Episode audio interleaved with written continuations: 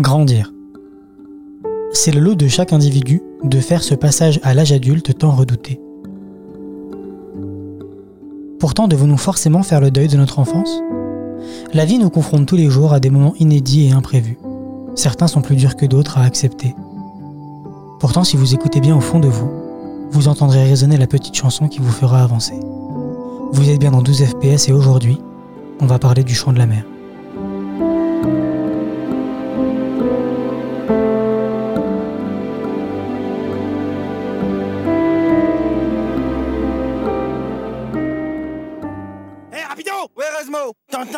Rythme endiablé Ça, ça fait danser les races.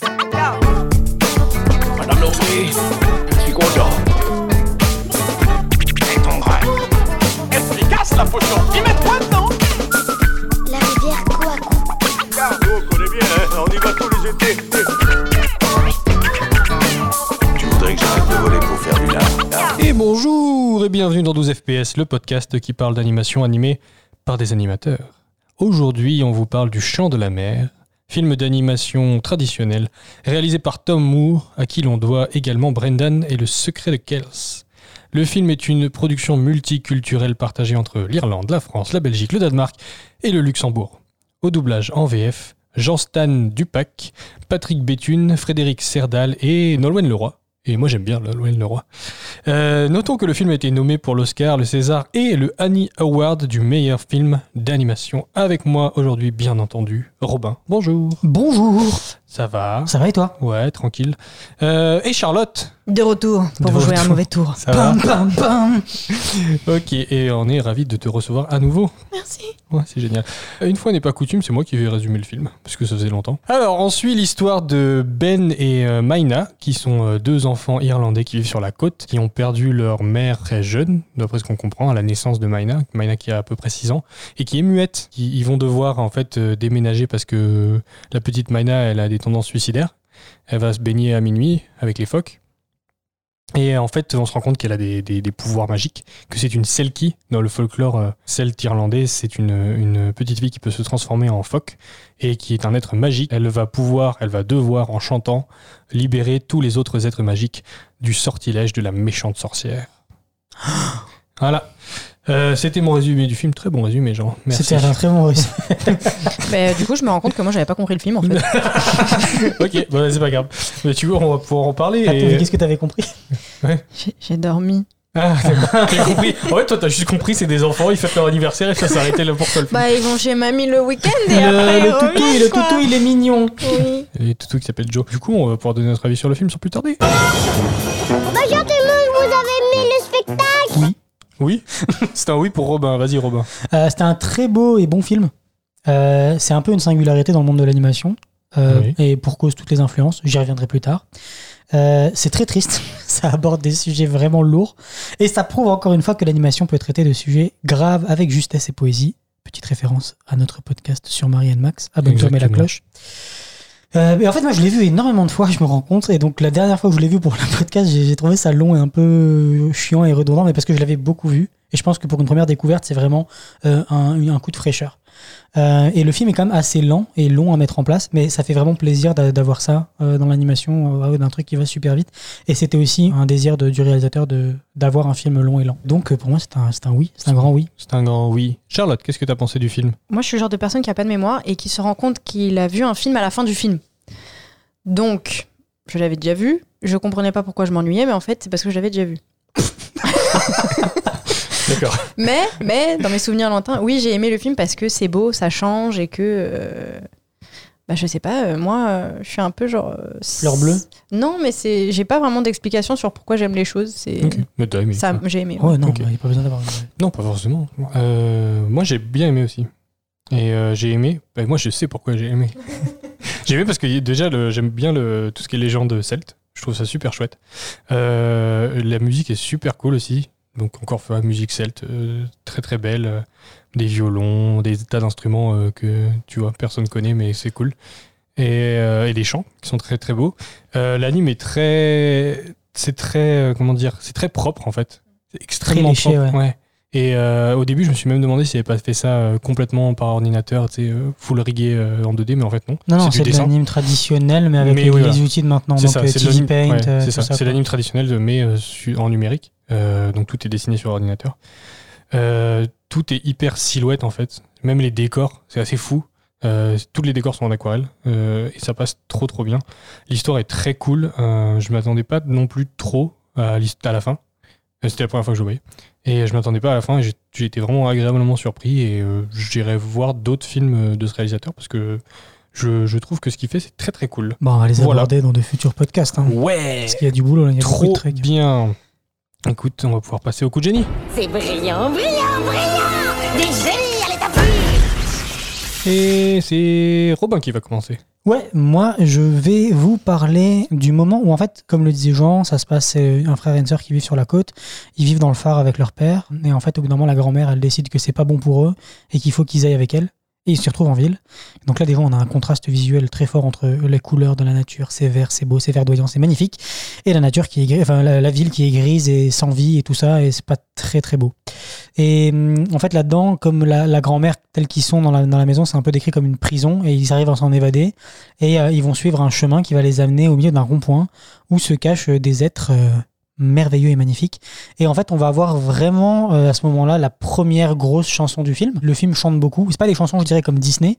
C'est vraiment des chansons qui tout, sont dans, les, dans la diégèse du film Ouais. qui permettent d'habiller et tout ça, et en plus qui servent l'histoire. C'est pas juste des chansons euh, à un moment je suis triste alors je chante ma tristesse. Donc c'est pas lourd comme ça. C'est pas, ouais, ça fait pas comédie musicale en fait. voilà, c'est ça. Et euh, du coup, on va arriver donc avec ces personnages qui vont nous, euh, nous interpréter la première chanson du film. Et en fait, euh, moi j'aime beaucoup parce que, ben, on en a parlé juste avant, Jean l'a dit, l'ambiance musicale, elle est vraiment super bien gérée. C'est euh, Bruno Coulet qui a la composition de cette musique, qui a fait aussi les musiques de Brendan et Le Secret de Quel. Et euh, en fait, toute l'ambiance sonore, elle raconte aussi la même histoire et la supporte en rapportant son lot de mythes et d'âmes et euh, de mystères et de magie qu'il y a dans, tout au long du film. Et en fait, vraiment, ça, ça, ça, ça, transmet aussi toute cette vibe, euh, cette, cette euh, vibration des pays euh, écossais, irlandais, la musique celtique et tout ça. Et moi, j'adore ce genre de musique aussi, donc c'est pour ça que j'ai pris cet extrait. Et puis en plus, les personnages sont super drôles, ils parlent à Ouais. des pierres. Et, Ouais, c'est vraiment très cool. et donc, euh, il y a une pierre qui leur répond, alors qu'en fait, c'est juste Ben qui se cache derrière une pierre. Et puis, le- enfin bref, c'est très très drôle. Ouais, puis le trio là des, des trois des trois druides, ils sont, vraiment super marrants. C'est c'est très con en fait comme moment.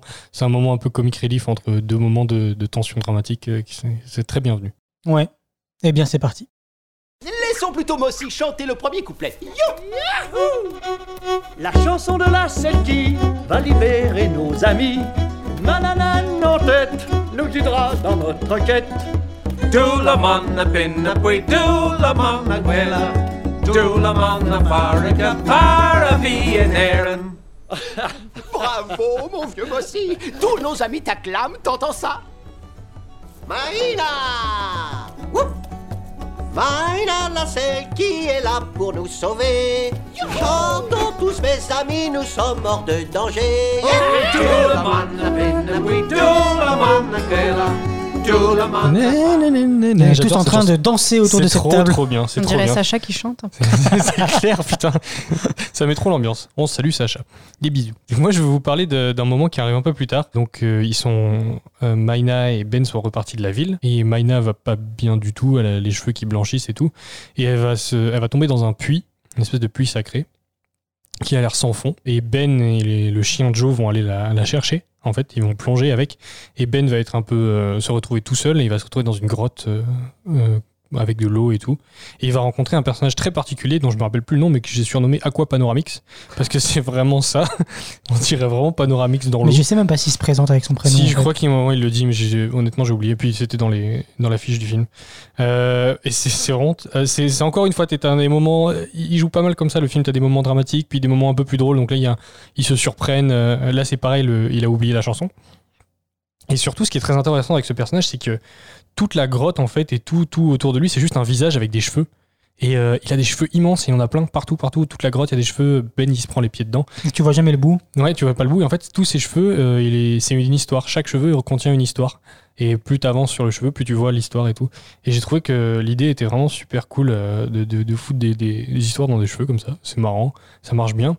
Et surtout, ça va amener après à quelque chose de, de, de plus sombre. En fait, euh, quand Ben va devoir sortir de la grotte en suivant un peu le cheveu du, de, donc de Panoramix, euh, comme un fil d'Ariane. Et, euh, et en fait, il va le suivre vers l'histoire de sa famille, en fait. Le cheveu le qui lui- flashback Ouais. de, de le, cheveu qui lui a dit de suivre, c'est pas n'importe quel cheveu, c'est l'histoire de, la famille de Ben et le flashback de quand sa mère, en fait, et elle est pas morte, elle est partie, en fait. Parce que, ouais, on n'a pas dit, mais en fait, Ben, il en veut beaucoup à sa sœur, Oui. parce que le jour où sa sœur est arrivée au monde, sa mère a disparu. Sa mère a disparu, exactement. Donc il, il en, il en tient, il en, il en tient énormément rigueur ouais. à sa sœur, en fait. Exactement. Et euh, il commence à, à regretter son comportement envers sa sœur à partir de ce moment-là un peu.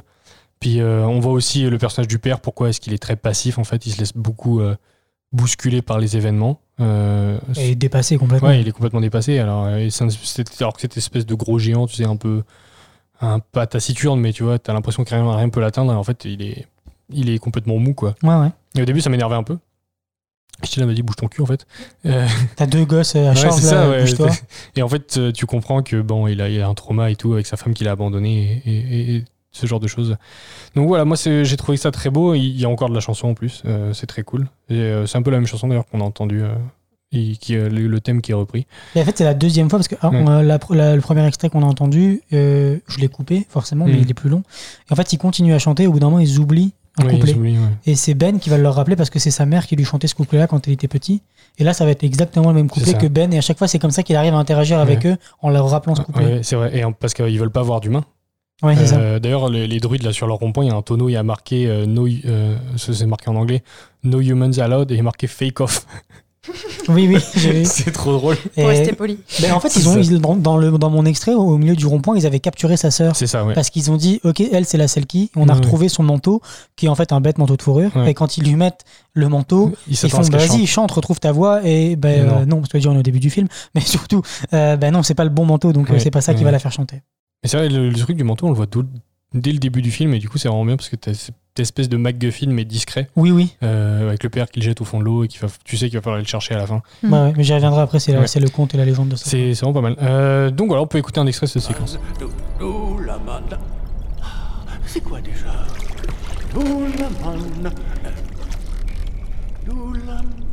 Oh, comment c'est?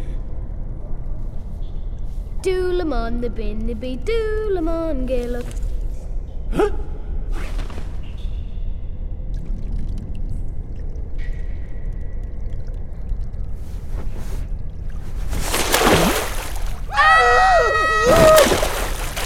Comment connais-tu cette chanson? C'est ma maman qui me l'a prise. Ah oui? Et qui es-tu?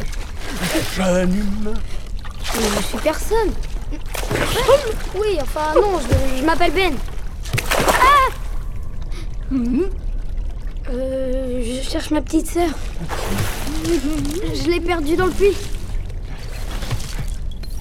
Oh, regarde-moi ça. Et voilà. Et euh, ouais, c'est ça qu'on n'entend pas la- la- trop la fin de la scène, mais c'est vraiment cool. euh, il, peut, il peut retracer un peu l'histoire de ce qui s'est passé avec les cheveux du gars. Ouais, ouais. Et je, je trouve ça super beau. Et après, il arrive chez la sorcière et tout. Donc voilà, c'était le plan que j'ai beaucoup aimé. Euh, Charlotte? Moi, j'ai. euh, oui, c'est moi. Oui, je suis là, je suis là. Oui, Chacha. Moi, j'ai choisi la- la- une scène qui est à la fin quand. C'est comment son prénom? En français? Maïna. Maïna. Sinon, c'est Searcher. Searcher. Searcher, Searcher. C'est des prénoms, d'ailleurs, les prénoms-là, euh, petite anecdote, euh, les... je sais, pas si, je sais pas si vous avez déjà vu des prénoms irlandais écrits. Oui. Et en fait, c'est typiquement le genre de prénom que tu le vois écrit, et puis on te le prononce, et tu fais Attends, Celui-ci, revenir le- sur ce qui Ça vient de se n'a passer rien à voir. celui-ci, c'est le, le prénom de l'actrice euh, Saoirse Ronan. Oui. Et Ouais. moi, je le connais juste pour ça parce Oui, que à chaque ouais. interview, elle explique en fait comment, comment, ça se dit. son- ouais. Ouais, mais c'est comme, c'est comme l'acteur là qui joue dans Star Wars, là, qui a fait des tutoriels YouTube pour dire comment prononcer Ah son oui, prénom. oui, oui. Ewan McGregor, c'est pas Non. Don- Don- c'est Domhnall. Domhnall Gleeson, cet acteur-là. Qui Domhnall. c'est. Domhnall. Il joue dans quoi? Ah, il a fait ça, il a fait euh, About, la, About Time, le- l'acteur roux là. Ah, Il a fait les. Weasley aussi. Oui, oui, était- Harry Potter. Ah, bah oui, bah oui. Voilà. Oui, ok. Fallait dire les Weasley direct. Ouais, je suis désolé. ouais, c'était beaucoup plus ça. Donc euh, j'en étais où? Vous m'avez compris. Euh, La longue donc la scène de fin, fin, donc c'est le moment où euh, Maïna chante. Et en fait, moi j'ai pris cette scène parce que c'est en- le moment de résolution où euh, fait ce pourquoi les fêtes, chante et euh, fait le lien entre le monde magique et le monde réel. Et je trouve que c'est un beau moment parce que tout le monde montre ses émotions. Donc il y a le papa qui, on voit qu'il est soulagé. Ben, il est enfin, euh, euh, c'est pas qu'il aime enfin sa sœur, mais bon, il montre enfin qu'il aime et qu'il tient à elle. Il, il vient de plonger alors qu'il avait peur de l'eau. Du coup, je trouve que c'est un beau moment de résolution avec euh, tous les esprits qui sortent et qui chantent. Bah, ben, il a eu le film complet pour euh, comprendre euh, le point de vue de sa sœur et ça. il a vraiment cette traversée, Ouais. cette évolution au long du film qui fait qu'il est plus la même personne à la fin du film. Il est Et très bien puis- écrit d'ailleurs, ce personnage. Et Ouais. surtout, euh, ça, c'est le moment où euh, il prend sa place un peu parce que pendant tout le film, on, on voit que c'est lui qui connaît la chanson. Et puis à ce moment-là, il est enfin là pour aider sa sœur et sa sœur sans lui, elle pourrait pas. Donc c'est beau de voir qu'ils ont besoin l'un de l'autre pour euh, réussir à résoudre. Euh, Et, et même au- au-delà de ça, c'est qu'il attend toujours sur son père de l'aider et là il voit bien que son père est impuissant. On ne fait rien, c'est lui qui fait tout. Ouais. ouais. Mm. Ouais, et, Très euh, bon extrait. C'est super cool. En plus, il y a le- après la, la résolution, c'est que leur mère revient, elle veut en- emmener la, la- la gamine parce que euh, elle, elle appartient à l'océan, etc. C'est la Selkie, c'est un être magique et elle dit euh, les êtres magiques doivent aller, dans leur, doivent aller dans leur monde et les humains dans le leur. Et en fait, elle laisse le choix et en fait, les- le, le père et le le et film. Ben, ils sont c'est trop mignon parce qu'ils disent mais nous on a besoin d'elle, on, on, a a- plus on que a elle, en fait. quel, ouais.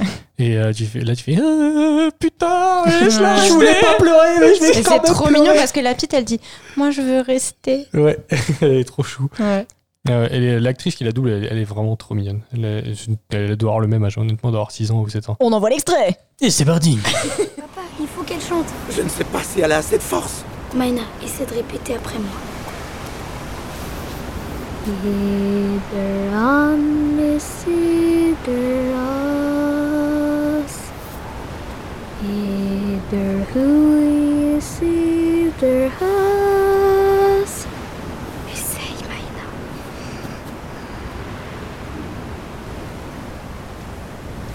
Either arms, us. Etter, who is it?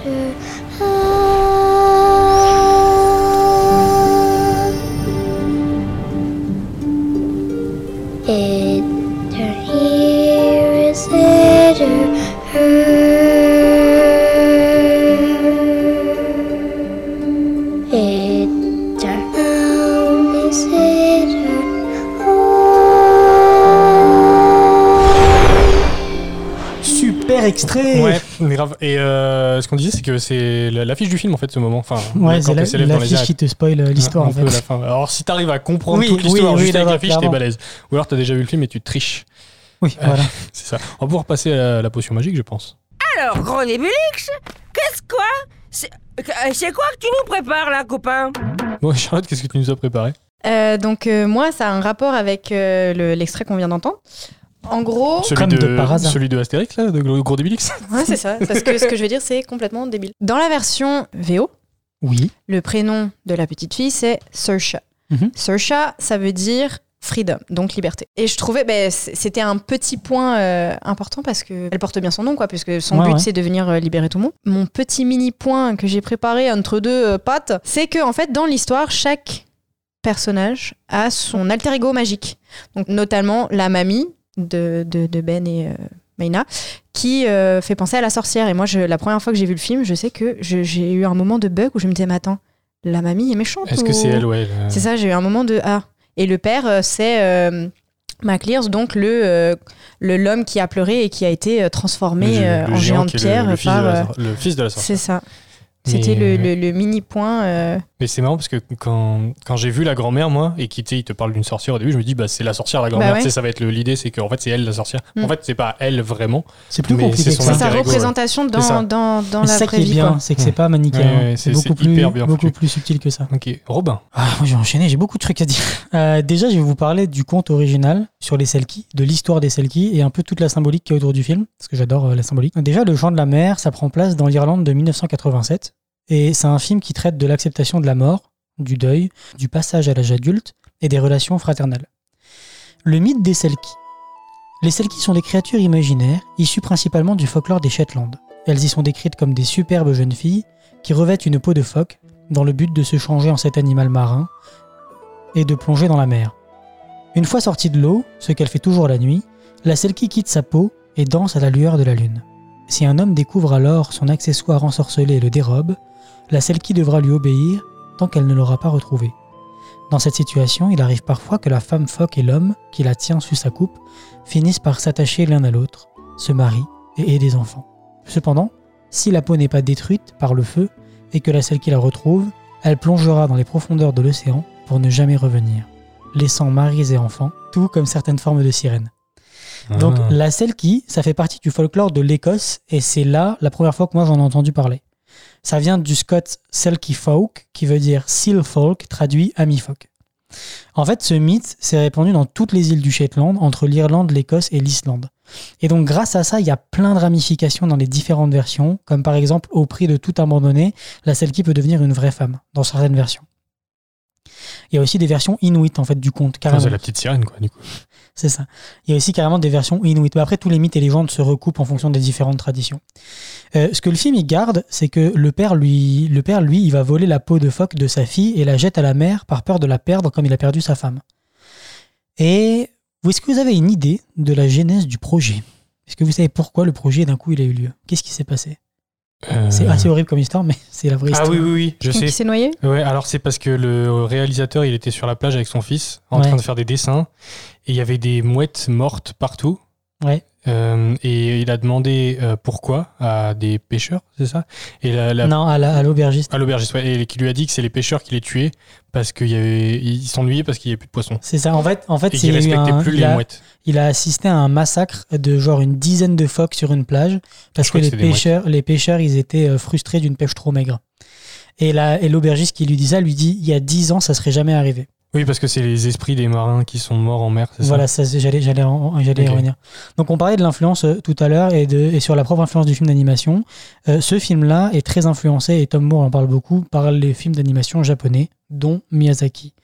C'est pour ça que la grand-mère chouette, elle a un air de Yubaba. Ouais. Un peu, Complètement, ouais. Voilà.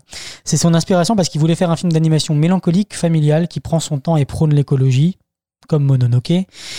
Donc, dans le temps, le conte des Selkie devait enseigner le respect de la nature aux futures générations. Mais ce qui était profondément ancré dans le cœur des hommes, auparavant, à cause de l'industrialisation, ça s'est oublié.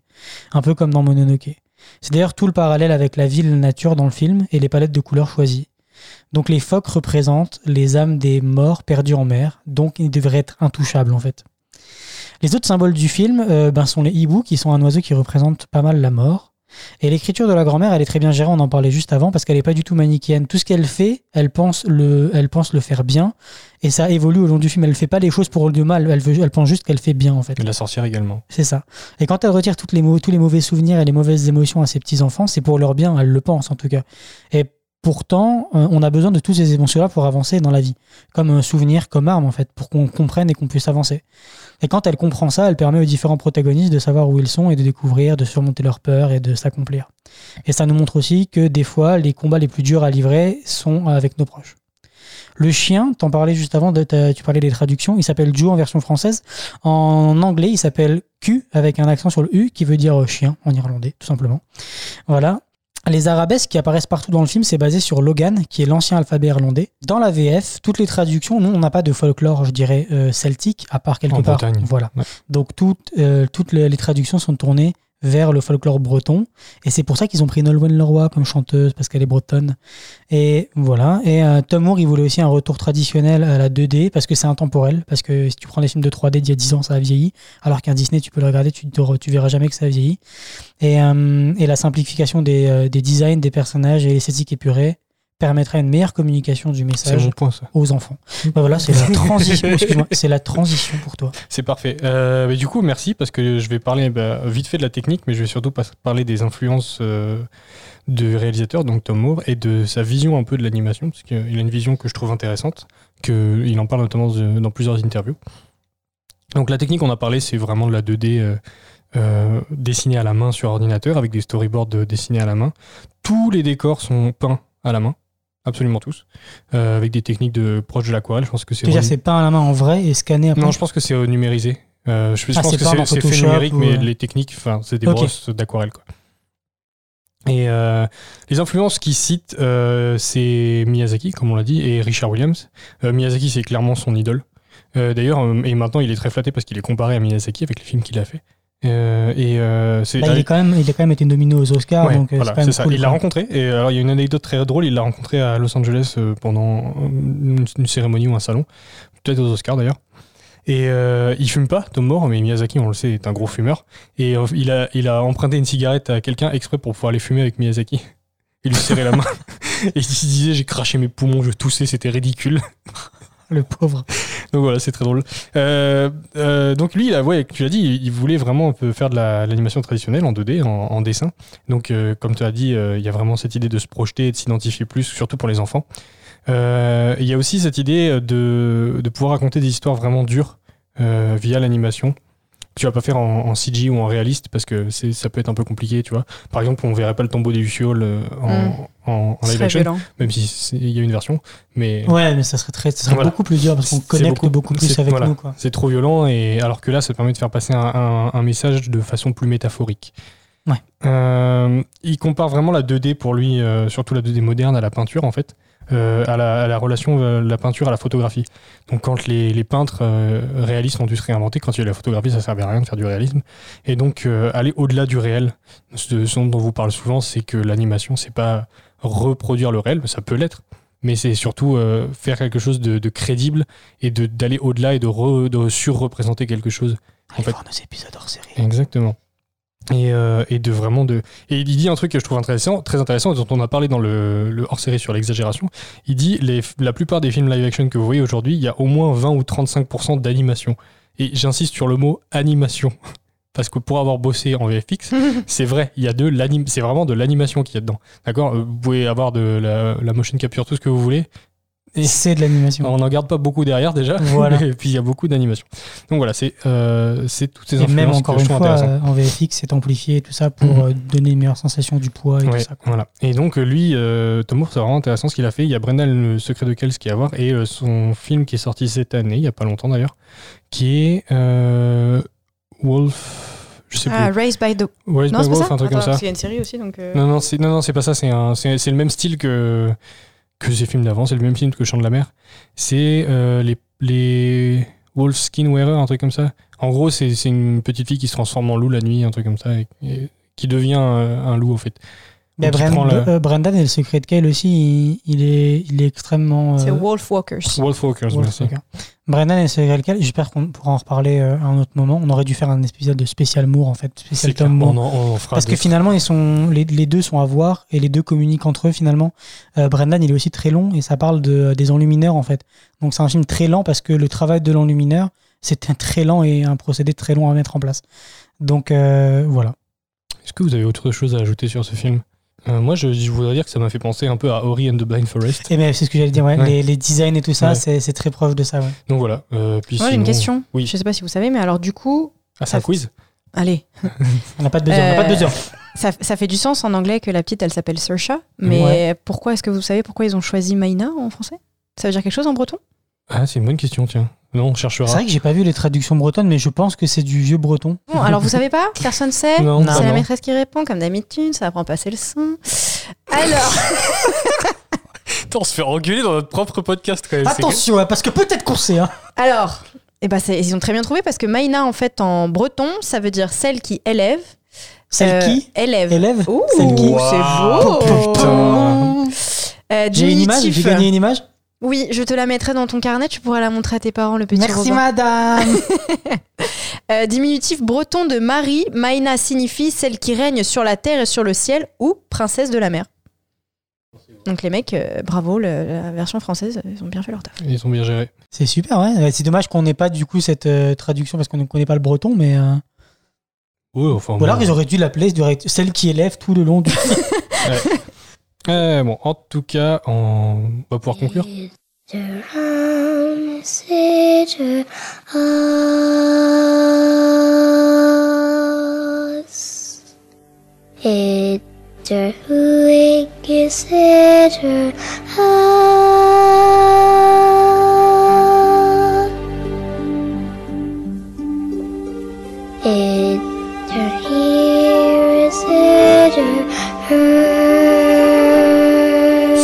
La fin de ce podcast. euh, et avant qu'on parte, euh, recommandation Robin.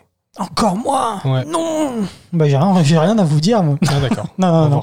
Euh, je voulais vous recommander Brendan et le secret de quel pas du tout. je voudrais vous recommander un court métrage qui est sorti, euh, je pense, c'était en 2014.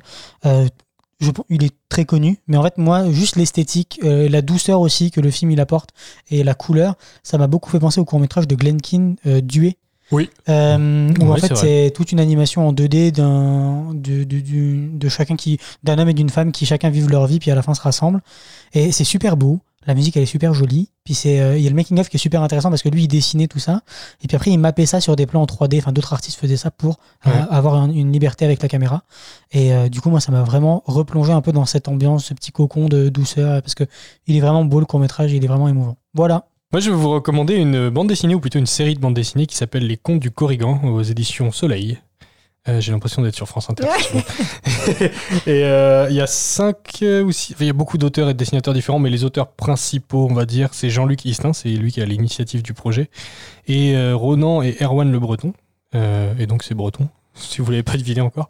Euh, donc c'est vraiment des contes euh, et légendes de, de Bretagne, donc celtes, mais vraiment plus le côté breton, avec aussi un moment un voyage euh, côté anglais, donc au Royaume-Uni et tout. Mais vraiment euh, en, BD avec des dessins qui sont vraiment superbes. Je vous le conseille et c'est- vraiment passionnant parce que tu te plonges en fait là-dedans et c'est trop trop cool. Et c'est tout raconté justement par un corrigan qui s'appelle Cor, je crois. Et euh, je sais pas si je le prononce bien. Et du coup, tu suis ce personnage et tout son voyage et toutes les, légendes qu'il a racontées au fur et à mesure. C'est incroyable. Donc voilà, je vous le recommande chaudement. Il y a des intégrales euh, qui sont très bien, il doit y en avoir deux ou trois, où il y a euh, des compilations de, je sais pas, peut-être 150 pages euh, de que ça, quoi. Que des C'est sérieux, parce qu'on se dit Corrigan, la seule image qui me vient en tête, c'est la carte du jeu Fantasy, du jeu de société. Fantasy, Fantasia, là. C'est un peu, c'est un peu le, le même délire au niveau dessin. Mais ça me fait penser, en fait, ça me fait penser au film The Fountain avec euh, Hugh Jackman, parce Wow. que dans le film, il y a un parallèle entre un. euh, C'est qui qui a réalisé ce film déjà? Le piège et ouais, tout. le quoi. bordel. Attendez, C'est rigolo attendez. parce qu'on en a parlé à l'ép- sur l'épisode de Paranorman de Ouais, The c'est vrai. Ah ouais Darren Aronofsky. Darren Aronofsky, oui, oui, on Ouais. va parler d'Aronofsky. Ah ouais, ouais, Mais il y a il- dans, il est- dans le film, il est donc il y a la femme, film. il y a la femme qui meurt et Oui, donc il y a tout ce parallèle entre eux, un côté un peu, euh, c'est dans mes souvenirs, hein, donc euh, voilà. Mais ouais, ben voilà, c'est ça mon. Ok, c'est ta recommandation The Fountain de Ouais, Aronofsky. ouais, ouais. Ok, cool. La prochaine fois, on vous parle d'Anomalisa, mais comme Charlotte est avec nous aujourd'hui, on va en profiter pour tirer les films qu'on fera ensuite. Donc, Charlotte, euh, veux-tu, trois lancers de dés, c'est ça si tu veux lancer le dé, euh, 3 ou 2 Bon, euh, 3 Trois. Allez, 3, putain, on va choisir 3 films. Allez, C'est parti. Vas-y, vas-y. Alors, le, Le 4, quatre. ce sera Ghost in the Shell. ok. Je suis plus si sûr de vous d'avoir. Euh, je cette il est dans la liste, trop tard. Encore une fois. Ouais, encore une fois. 3. Oh yes, Balto Ok, et euh, une dernière fois, une dernière fois. Ah, encore Re 4. Non, 4. Le 2. Et, et le 2, c'est James, James et la pêche géante. Ah, trop Yes, bien. ça va ok. être parfait. Va être cool. Ok, donc on vous parlera dans un ordre pas encore défini de James et la pêche géante, Balto et Ghost in the Shell après vous avoir parlé d'Anomalisa. Euh, merci en tout cas de nous avoir écoutés et n'oubliez pas d'aller voir Des films d'animation. Bye Viens, on va faire